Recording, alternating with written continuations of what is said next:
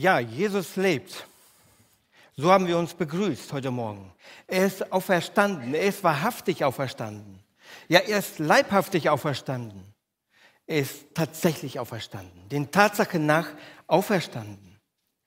Und als Paulus so diesen, äh, den, den ersten Christen so das Evangelium bringt, dann fangen sie dort an zu zweifeln. Und er sagt, geht doch hin und überprüft das. Es gibt noch Zeitzeugen. Da könnt ihr euch das äh, von denen könnt ihr euch das sagen lassen. Jesus ist auferstanden. Und das ist doch die herrliche Botschaft zu Ostern. Viele wollen das nicht mehr hören. Ich weiß nicht, ob ihr das so mitbekommen habt. In den letzten Wochen, ich glaube, es ist so ungefähr drei, vier Wochen her, gab es eine Diskussion in unseren Medien ähm, darüber, wie man die Bundeswehr äh, ja, finanziell stärken könnte.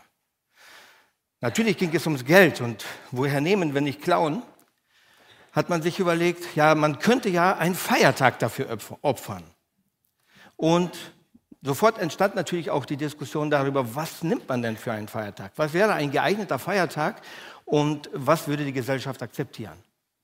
Und da hat man so sämtliche, ist mal so sämtliche Feiertage durchgegangen, unter anderem Weihnachten. Nee, das ginge gar nicht, weil das würde die Gesellschaft nicht akzeptieren. Das, da ist doch das Kind geboren und da, damit kann auch die Gesellschaft noch etwas anfangen.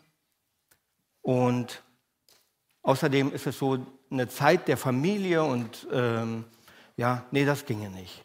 Und da kann man auch auf Ostern. Und da hieß es, ja, Ostern, äh, okay, von, vom Feiertag her selbst die Gesellschaft weiß nichts damit mehr anzufangen. Also der, das Gros der Gesellschaft weiß nicht, worum es an dem Feiertag überhaupt geht. Äh, man könnte ihn trotzdem nicht streichen, weil es ja der Frühjahrsbeginn ist und dort fangen die Ferien an. Ähm, da kann man Ferien machen, da kann man nach draußen gehen. Es ist eine Zeit, wo man ähm, eben frei machen kann und äh, das müsste bestehen bleiben. Aber die Quintessenz, man die Gesellschaft kann mit dem Feiertag nichts mehr anfangen. Es passt nicht in ihr Denken. Ich, es passt nicht in die Lebensgestaltung hinein. Sie können mit dem Feiertag nicht mehr viel anfangen. Vielleicht ist das grob gesagt, aber wenn man so mit Leuten spricht, dann merkt man das. Dann merkt man das, dass sie das auch nicht mehr alles so richtig auseinanderhalten können, was da tatsächlich passiert ist. Aber wie ist das mit uns? Mit uns, die wir uns Christen nennen, die wir ja heute im Gottesdienst sind. Klar, wir haben uns mit dem Gruß begrüßt und ähm, wir feiern den Gottesdienst und alles ist irgendwie voll auf Ostern und auf die Auferstehung eingestimmt. Aber was bedeutet uns tatsächlich dieses Fest? Früher haben wir gesungen, Jesus Christus ist der Sieger über Hölle, Tod und Teufel. Und ähnlich haben wir es heute auch gesungen in, in verschiedenen Liedern. Vielleicht mit etwas anderen Worten, aber mit dem gleichen Sinn. Jesus ist der Sieger. Und trotzdem stellt sich die Frage, wie erleben wir Ostern? Ist Ostern nur ein Gottesdienst? Ist Ostern nur einer von vielen Feiertagen? Oder ist, es, ist Ostern für uns auch schon mehr oder weniger als eine Zeit der Ferien geworden, wo wir ausspannen können, wo wir vielleicht mit den Familien treffen, uns treffen können und alles schön und gut, aber Jesus bleibt dabei vielleicht auch oft auf der Strecke. Was bedeutet für uns Ostern? Brauchen wir einen neuen Zugang zu diesem Fest?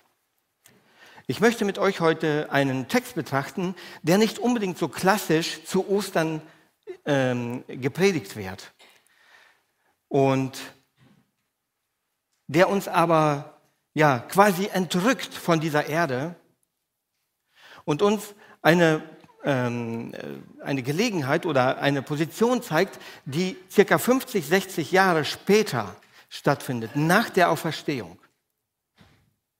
Und jetzt seid ihr sicher gespannt, was das für ein Text ist, äh, der uns von dem Irdischen quasi emporkatapultiert und doch mit Ostern etwas zu tun hat.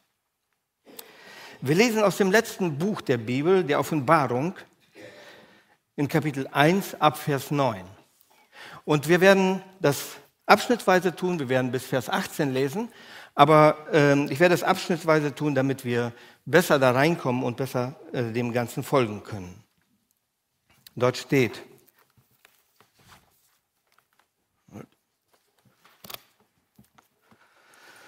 ich Johannes, euer Bruder und Mitteilhaber in der Bedrängnis und am Königtum und am Ausharren in Jesus, war auf der Insel, die Patmos genannt wird. Ich habe es ja hier auch. Ja, genau. Die Patmos genannt wird. Um des Wortes Gottes und des Zeugnisses Jesus willen. Ich war an des, es war an den Herrn Tag im Geist und ich hörte hinter mir eine laute Stimme wie von einer Posaune, die sprach, was du siehst, schreibe in ein Buch und sende es den sieben Gemeinden, nach Ephesus, nach Smyrna, nach Pergamon, nach Thyatira, nach Sardes und nach Philadelphia und nach Laodicea. Soweit erstmal der Einstiegstext. Äh,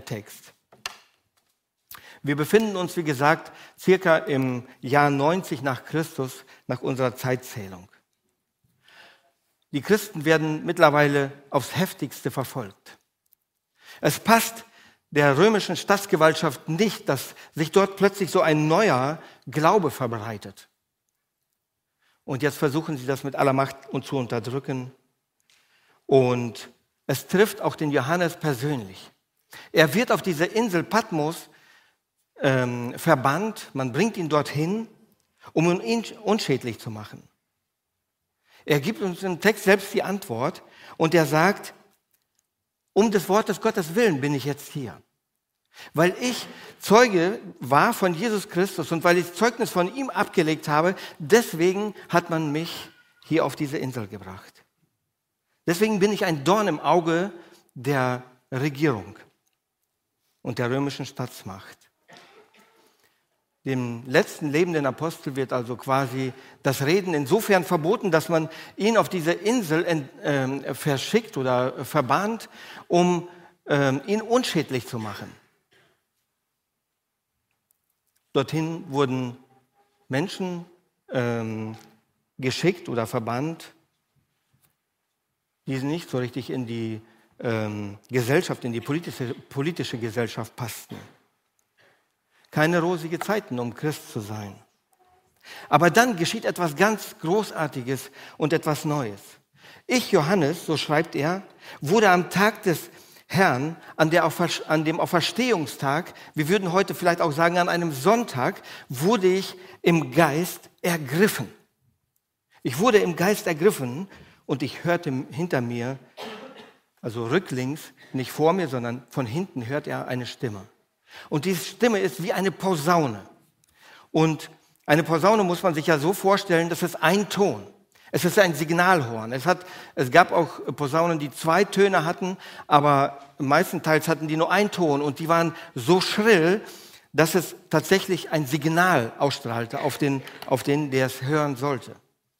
Man hat sich damit äh, Signale zugesendet. Oder auch andere Leute erschreckt einfach. Wir kennen das auch aus dem Alten Testament, wo das so eingesetzt wurde. Und die Stimme sagt ihm, was du jetzt hörst, das schreibe in ein Buch. Schreibe es auf. Und das ist die heutige Bibel. Das ist die Offenbarung, die wir lesen können, die wir äh, jetzt äh, vor Augen haben und wo wir auch nachlesen können, was ihm da damals diktiert wurde. Er sollte nämlich Briefe schreiben an die Gemeinden. An welche Gemeinden ist klar, kommt aus dem Text hervor. Und ich habe euch hier so eine Landkarte mal mitgebracht. Da sehen wir unten die Insel Patmos. Ich weiß nicht, ob man das hier projizieren kann, wahrscheinlich nicht. Und ähm, dann am, ähm, äh, äh, ja, die, die Insel sehen wir dort und die einzelnen Städte in Kleinasien, die, die sich dort äh, so, wo es dann, dann Gemeinden gab, die sich, wo es in, äh, dort in den Städten gab es Gemeinden und sie sollten jetzt Schreiben bekommen. Sie sollten Schreiben bekommen, sehr persönliche Schreiben aus höchster Stelle. Und dort wurden Dinge angesprochen, die jeweils in die Situation der Gemeinde passten. Was ihnen dort geschrieben wird, können wir ab Kapitel 2 dann nachlesen. Aber es waren sehr, sehr persönliche Briefe. Aber hört und seht mal, was wie Johannes den erhöhten Jesus hier erlebt. Und ich wandte mich um, Vers 12, und um die Stimme zu sehen, die mit mir redete. Und als ich mich umwandte, sah ich sieben goldene Leuchter. Und mitten der, und, und inmitten der Leuchter einen, gleich einen Menschensohn, bekleidet mit einem bis zu den Füßen reichenden Gewand und an der Brust umgürtet mit einem goldenen Gürtel. Sein Haupt aber und die Haare waren weiß wie weiße Wolle, wie Schnee und seine Augen wie eine Feuerflamme.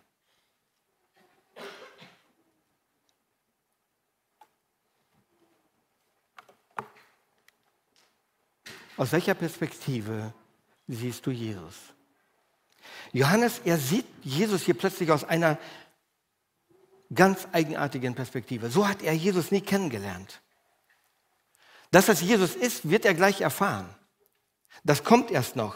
Aber das ändert nichts an der Tatsache, dass Jesus es tatsächlich ist. Welcher Unterschied muss das für Johannes gewesen sein? Er hatte Jesus ja kennengelernt. Er hatte ihn kennengelernt so, wie Jesaja es beschreibt. Und wir haben es in den letzten Tagen auch schon gehört, wie Jesaja ihn in äh, Kapitel 53 äh, beschreibt. Er hatte keine Gestalt und keine Pracht. Da war kein Aussehen, welches uns gefallen hätte. Er war verachtet von allen Menschen. Und wir haben ihn verachtet. Wir haben ihn verachtet, weil er Krankheiten hatte, weil er ein Mann war mit Leiden und Schmerzen. Deswegen haben wir ihn verachtet. Und wir, wenn wir, wenn wir uns das so vor Augen führen, dann war das nicht nur eine Sicht auf Karfreitag. Diese Krankheiten, die er trug, die bezogen sich nicht nur auf einen Tag, die waren nicht an einem Tag entstanden. Diese Leiden, die er trug, bezogen sich auch nicht nur auf einen Tag. Für die Menschen war das verstörend, was sie da sahen. Sie konnten sich nicht vorstellen, dass das jetzt Gottes Sohn war. Man konnte den Augen, äh, Anblick kaum ertragen. Er wurde blutig geschlagen deswegen. Man hat ihn ans Kreuz genagelt die, Selbsterkenntnis, die Erkenntnis darüber, die auch die äh, Jesaja beschreibt, die kommt viel später bei den Leuten an oder bei einigen und bei einigen gar nicht. Aber Johannes erkannte Jesus aus dem FF. Er kannte ihn, er hatte ihn gesehen Damals, als sie im Boot saßen mit seinem Bruder und dem Vater und die Netze flickten, da hat er ihn gesehen und ähm, sie sind mit ihm mitgegangen. Er berief sie, er rief sie und sie gingen. Er hat gesehen, wie Jesus wirkt. Das, wie es dem Johannes dem Täufer auch beschrieben wird. Blinde sehen, Lahme gehen, Aussätzige werden rein, Taube hören, Tote sehen, und den Armen wird das Evangelium gepredigt. Das hat Johannes gesehen.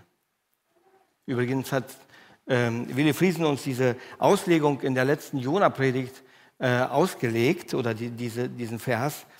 Sehr interessant. Wer es vergessen hat, der sollte es nochmal nachhören. Was das bedeutet, was das damals für das Volk bedeutet hat, was das damals für die Hohepriester bedeutet hat. Aber Johannes hat das alles miterlebt. Er hat das Wirken Jesus, Jesu miterlebt. Er war dabei an dem Verklärungsberg, als Gott sich zu seinem Sohn stellt und sagt, oh, das ist mein lieber Sohn, auf den sollt ihr hören. Er war am Palmsonntag dabei, als Jesus begrüßt wurde und gefeiert wurde. Er war am Passafest dabei und Jesus hat ihm die Füße gewaschen. Er war in Gethsemane dabei, als sie alle einschliefen vor Trauer. Er war bei der Kreuzigung dabei Und er war auch nach der Auferstehung dabei. Als sie sich verschlossen und Angst hatten, da war er dabei. Als ähm, Thomas nicht glauben wollte dann, und seine Hände und Jesus ihn aufforderte, seine Hände in die Wunden zu legen, er war dabei. Er hatte ihn sehr genau kennengelernt. Aber jetzt sieht er ihn plötzlich aus einer ganz anderen Perspektive. Das war der irdische Jesus. Das, was Jesus hier auf der Erde, wie Jesus hier auf der Erde war. Aber jetzt sieht er plötzlich und begreift, dass es da eine viel größere Dimension gibt. Er begreift und sieht den erhöhten Christus. Und er eröffnet ihm eine Schau. Und das ist uns in der Offenbarung niedergeschrieben. Er sieht ihn aus einer völlig neuen Perspektive. Er sieht ihn einmal ganz anders. Er erlebt ihn nicht mehr so, wie, er, wie Jesus damals war. Dass die Leute ihn anspuckten, dass die Leute ihn misshandelten, dass die Leute ihn hinterfragten und vieles mehr. Hier erlebt er Jesus in Herrlichkeit und Majestät, den erhöhten Christus. Und er sieht ihn eigentlich nur einen ganz kurzen Augenblick. Wenn wir in den Text schauen, er dreht sich um und er sieht ihn, und wir werden das gleich weiterlesen, warum das nur ein kurzer Augenblick war. Aber er sieht viele Charaktereigenschaften. Er sieht sieben Leuchter. Zunächst einmal sieht er sieben Leuchter und Jesus mittendrin. Und wir müssen uns das mal vor Augen führen. Ähm, Jesus steht mitten unter diesen sieben Leuchtern. Und das waren die Gemeinden. Das wird uns in Vers 20 beschrieben, in dem, in dem ersten äh, Kapitel des, der Offenbarung, dass das die Gemeinden waren. Er steht mittendrin. Und da war nicht alles in Ordnung. Sie bekommen auch eine ganze Menge Tadel mit in den Briefen. Aber er steht mittendrin. Und er steht und wacht über ihn. Und ich stelle mir das so vor, dass Jesus mitten unter den Gemeinden in Esbekamp steht. Und er wacht über sie. Es ist uns oft nicht so sichtbar, aber so ist es. Und das können wir nicht wegdiskutieren. Auch steht er mitten unter den Gemeinden in ganz Deutschland und weltweit. Und er sieht alles und durchleuchtet alles, das werden wir gleich sehen. Ferner sieht er sein Gewand. Diese Gestalt hat ein Gewand an, das bis zu den Füßen reichte. Und so ein Gewand trugen Richter. Hier sieht er Jesus nicht mehr als Diener, nicht mehr als denjenigen, der ihnen die Füße gewaschen hat, sondern als Richter. Er sieht den goldenen Gürtel. Das ist eine königliche Würde. Auch hohe Priester haben diesen, diesen Gürtel getragen. Er sieht das weiße Haupt und die Haare. Und die zeugen von Weisheit, von, von Weisheit, von Durchdachtheit, von einem Plan, den niemand umstoßen kann. Er sieht die Augen, die wie eine Feuerflamme wirken, die alles durchschauen, die alles erkennen und sehen, die nicht nur das Äußerliche sehen, sondern ins Herz schauen können. Er sieht die Füße, die davon zeugen und ähm, von seinem eigenen Lebenswandel, der rein war. Und dieses Bild der, des Kupfers, das ist ein Bild für Gerechtigkeit. Er hört die Stimme, die Stimme einer Posaune oder dann weiter heißt es auch wie Stimme ähm, großer Wasser oder vieler Wasser da kommt das Wort Gottes zum Ausdruck. Das Wort, das wahr ist, das wahrhaftig ist und dem niemand widersprechen wird. Er sieht seine rechte Hand und die Sterne, die er darin trägt. Es sind entweder Älteste oder ähm, Engel der Gemeinde, irgendwie Botschaftsüberbringer. Es sind Menschen, die er in der Hand hält. Und er hat Autorität über ihnen. Er hält sie in seiner Hand. Er hat Macht über sie. Er sieht das zweischneidige Schwert in seinem Mund. Und vielleicht ähm, ist das auch nur eine Andeutung dafür. Aber das Schwert ist das Wort Gottes, das durchtrennt, das eine klare und scharfe Kante erzeugt, wo es keine Überschneidungen mehr gibt, was durchtrennt und Recht von Unrecht trennt. Er sieht den Mund mit dem, mit dem Schwert und er sieht sein Angesicht. Das Angesicht, das leuchtet wie die Sonne und das jeden Winkel erhält, dass alles sichtbar wird. Und ich staune darüber, welche Wahrnehmung Johannes hier von Jesus hat und erlebt. Es ist eine völlig neue Perspektive, was er hier wahrnimmt. Und es gab es vorher nicht. Und ich frage dich und mich, wie erleben wir Jesus? Aus welcher Perspektive sehen wir Jesus? Was können wir an Jesus verstehen und was können wir nicht verstehen? Wir können die Krippe verstehen. Wir können uns damit identifizieren, dass Jesus gekommen ist und dass er ähm, als kleines Kind gekommen ist und wir feiern das und zelebrieren das vielleicht sogar. Wir können uns damit identifizieren. Wir können uns damit auch identifizieren, dass Jesus viel Gutes hier auf der Erde getan hat, dass er Menschen geheilt hat. Und wir würden uns ja heute wünschen, dass er hier in unserer Mitte die Kranken heilen würde, wie damals. Wir können uns vielleicht auch mit der Kreuzigung identifizieren. Und wir können mitleiden. Wir können das auch teilweise verstehen, warum er es getan hat, obwohl es tatsächlich recht schwierig ist. Ob wir die Tiefe je erfahren werden hier auf der Erde, das weiß ich nicht. Aber wir können uns damit identifizieren. Aber mit der Auferstehung können viele nichts mehr anfangen. Ich denke, dass es uns schon etwas bedeutet. Und die Frage ist, was bedeutet uns, es uns tatsächlich?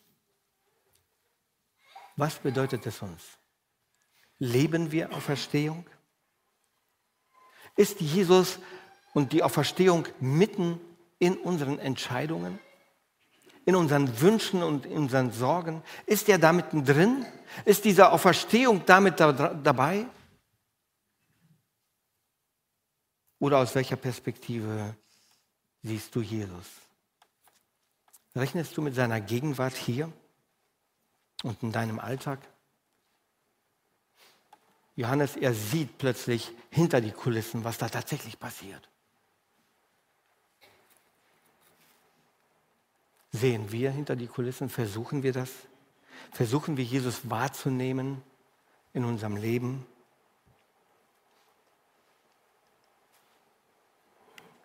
Zweitens, aus welcher Perspektive sieht, sieht Jesus dich? Wie sieht Jesus dich? Und da lesen wir in, im Vers 17, und ich, als ich ihn sah, fiel ich zu seinen Füßen wie tot. Und er legte seine rechte Hand auf mich und sprach, fürchte dich nicht. Aus welcher Perspektive sieht Jesus dich? Ja, genau aus derselben Perspektive des erhöhten Christus. Er sieht dich.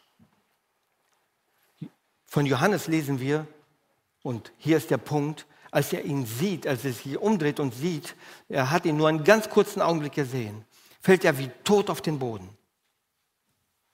Und es ist nicht aus äh, Anbetung, die hier stattfindet. So fällt auch Mose, Jesaja, Jesekiel, Daniel, Petrus, auch Paulus vor Gott nieder. Und in all den Fällen geht es nicht darum, dass irgendwie Anbetung stattfindet, dass Respekt oder Hochachtung stattfindet, sondern dass es eine Unverträglichkeit ist zwischen Gott und Mensch, zwischen Himmel und Erde. Es ist eine Ungleichstellung. Und als Johannes ihn sieht wirft ihn seine Sündigkeit zu Boden. Er muss keine Kraftanstrengungen aufwenden. Seine Sündigkeit wirft ihn zu Boden. Wir haben uns schon angesehen, die Merkmale, wie Johannes den auferstandenen oder den erhöhten Jesus sieht, wie er sie vorher nie gesehen hat zu Lebzeiten. Aber dann macht Johannes noch eine Erfahrung. Jesus legt seine rechte Hand auf ihn. Und er sagt zu ihm, fürchte dich nicht. Und in dem Moment muss es ihm sofort klar geworden sein, es ist Jesus. Das sind seine Worte. So spricht nur er. So, so haben wir ihn erfahren als Jünger. So spricht nur Jesus. Und wir erkennen, auch wenn die Situation eine völlig andere ist und die Perspektive eine völlig andere ist, so überirdisch, so bleibt doch die Eigenschaft Gottes gleich. Fürchte dich nicht. Voller Barmherzigkeit, voller Liebe schaut er sich den Johannes an und sagt, du brauchst dich nicht zu fürchten, vor mir nicht. Und das war genau so, wie sie ihn zu Lebzeiten erlebt hatten. Sie hatten ihn erlebt als Liebenden, als jemand, der barmherzig ist. Und so ist er mit Menschen in seiner Umgebung umgegangen. Und dann lesen wir in unserem Text noch etwas. Er hält die sieben Sterne in seiner rechten Hand. Und weißt du, klar waren das die sieben Leiter der Gemeinden oder die Engel der Gemeinden. Aber ich bin mir sicher, dass er dich und mich genauso in seiner Hand hält. Und er lässt uns nicht fallen. Er hält uns so in seiner Hand. Und er schaut drauf und sieht etwas Kostbares. Er sieht in dir etwas Kostbares und in mir. Und das dürfen wir heute wissen. Die Gnade gilt dir und mir bedingungslos. Und vielleicht kennst du diesen Zeitpunkt und das Erlebnis, und dir bewusst, äh, wo dir bewusst wurde, dass du ein sündiger Mensch bist und du bist zu Jesus gekommen und er hat dir deine Schuld vergeben. Du bist innerlich zerknirscht. Du bist innerlich vielleicht vor ihm niedergefallen und alles ist abgefallen,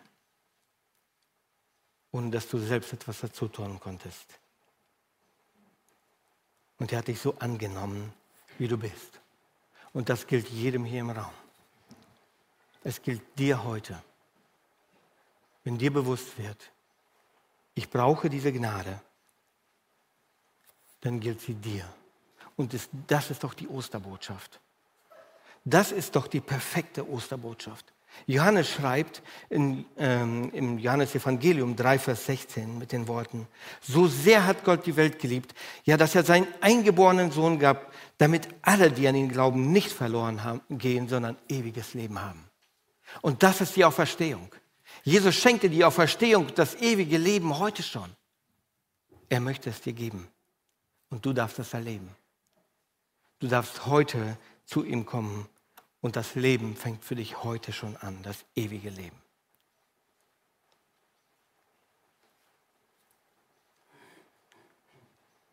Bin ich ein bisschen durcheinander gekommen?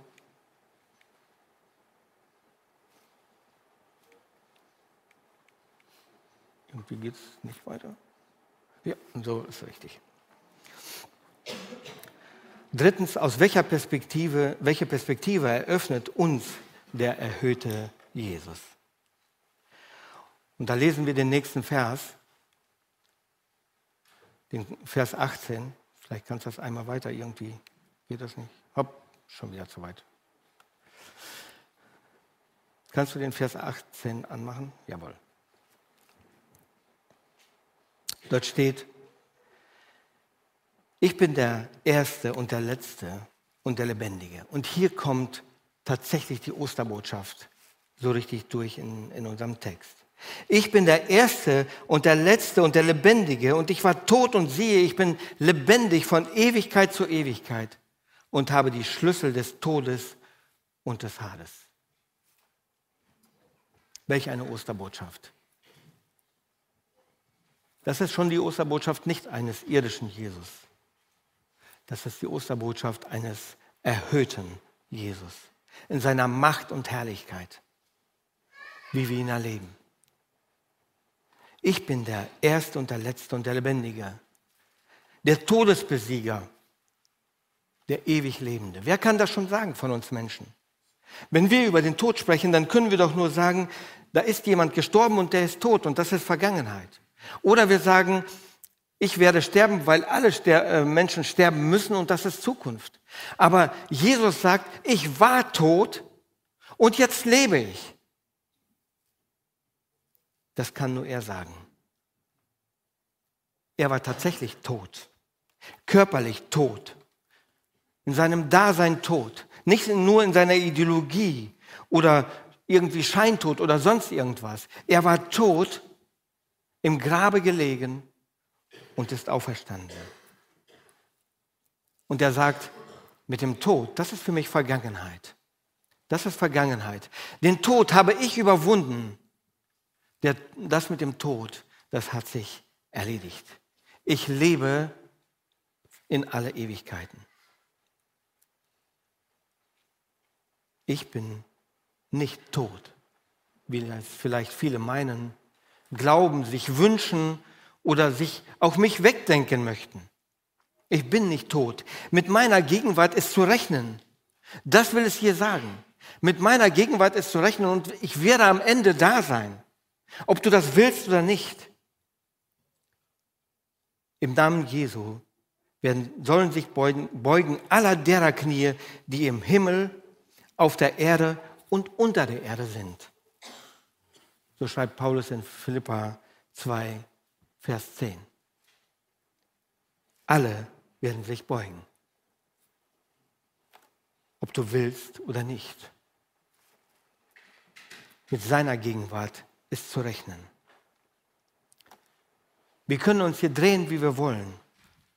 Es ist etwas völlig Neues. Es ist etwas völlig Neues, das unsere Denkhorizonte einfach sprengt.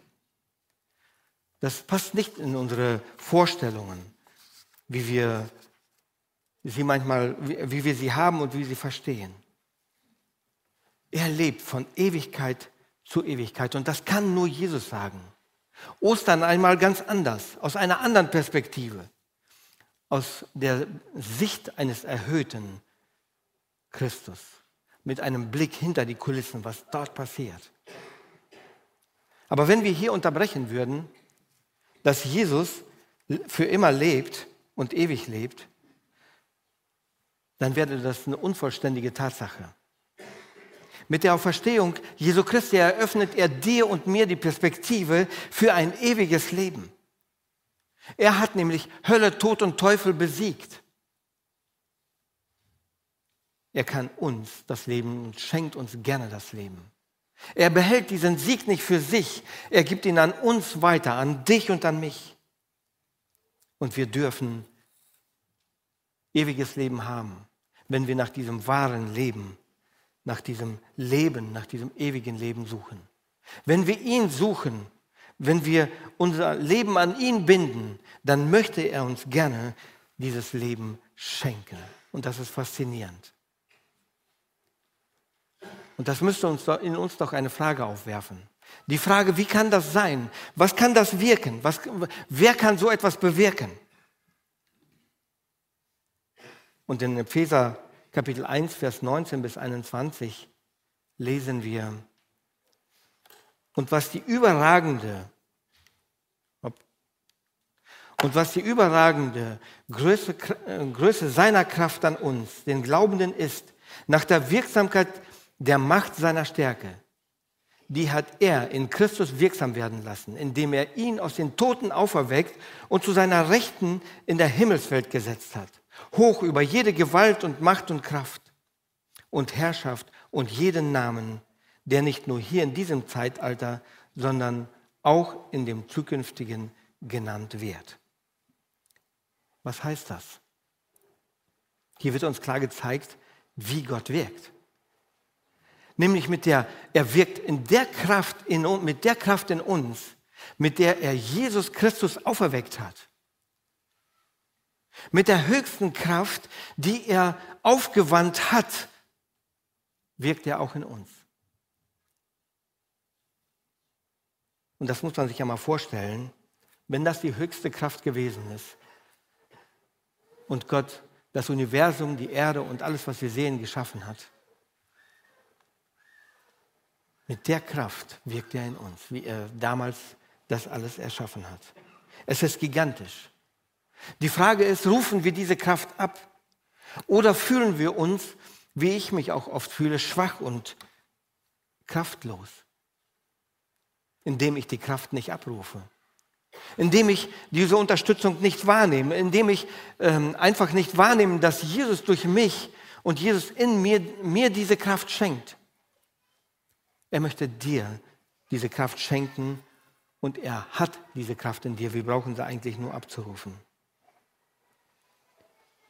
Und das müssen wir mal auf der Zunge zergehen lassen, was Gott da wirklich in uns tut.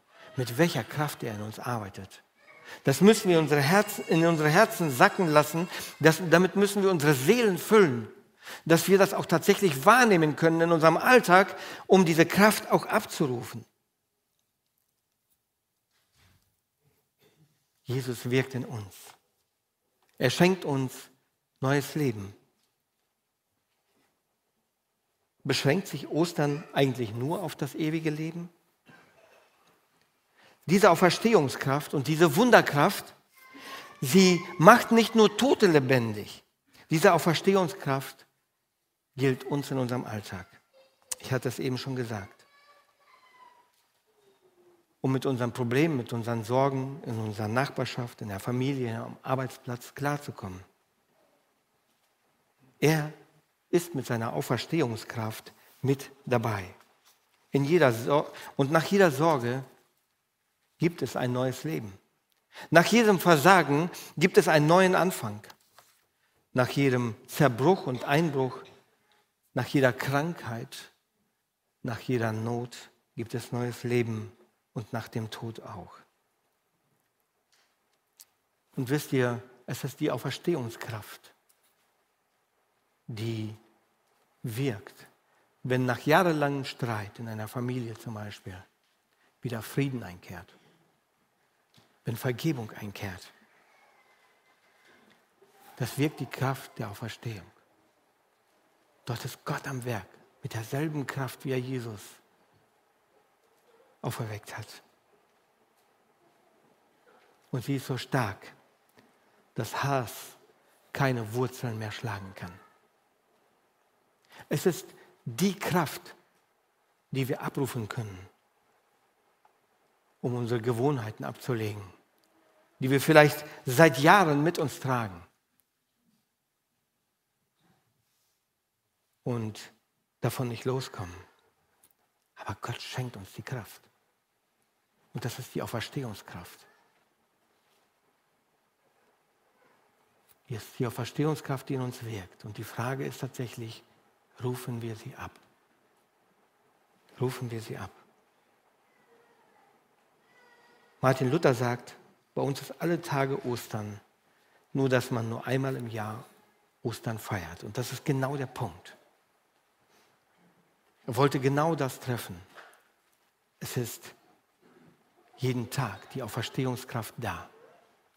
Wir feiern sie nur einmal im, im Jahr und vielleicht vergewissern wir oder machen uns das nicht immer so klar, dass, das, äh, dass diese Kraft in uns wirkt. Und sie wird am Ende da sein, wenn wir vor Jesus stehen werden. Aber sie ist auch da, wenn der Alltag nach uns greift.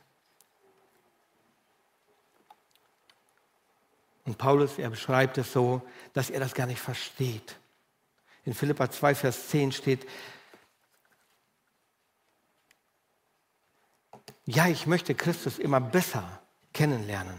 Ich möchte die Kraft, mit der Gott ihn von den Toten auferweckt hat, an mir selbst erfahren und möchte an seinen Leiden teilhaben, sodass ich ihm bis zum seinem Sterben hinein, äh, sein Sterben hinein ähnlicher werde. Und das heißt, Paulus, er möchte diese Osterweisheit haben. Er sucht nach dieser Osterweisheit. Er fragt sich, wie kann ich diese Kraft kennenlernen, mit der Gott Christus auferweckt hat? Wie kann ich sie besser kennenlernen in meinem Leben?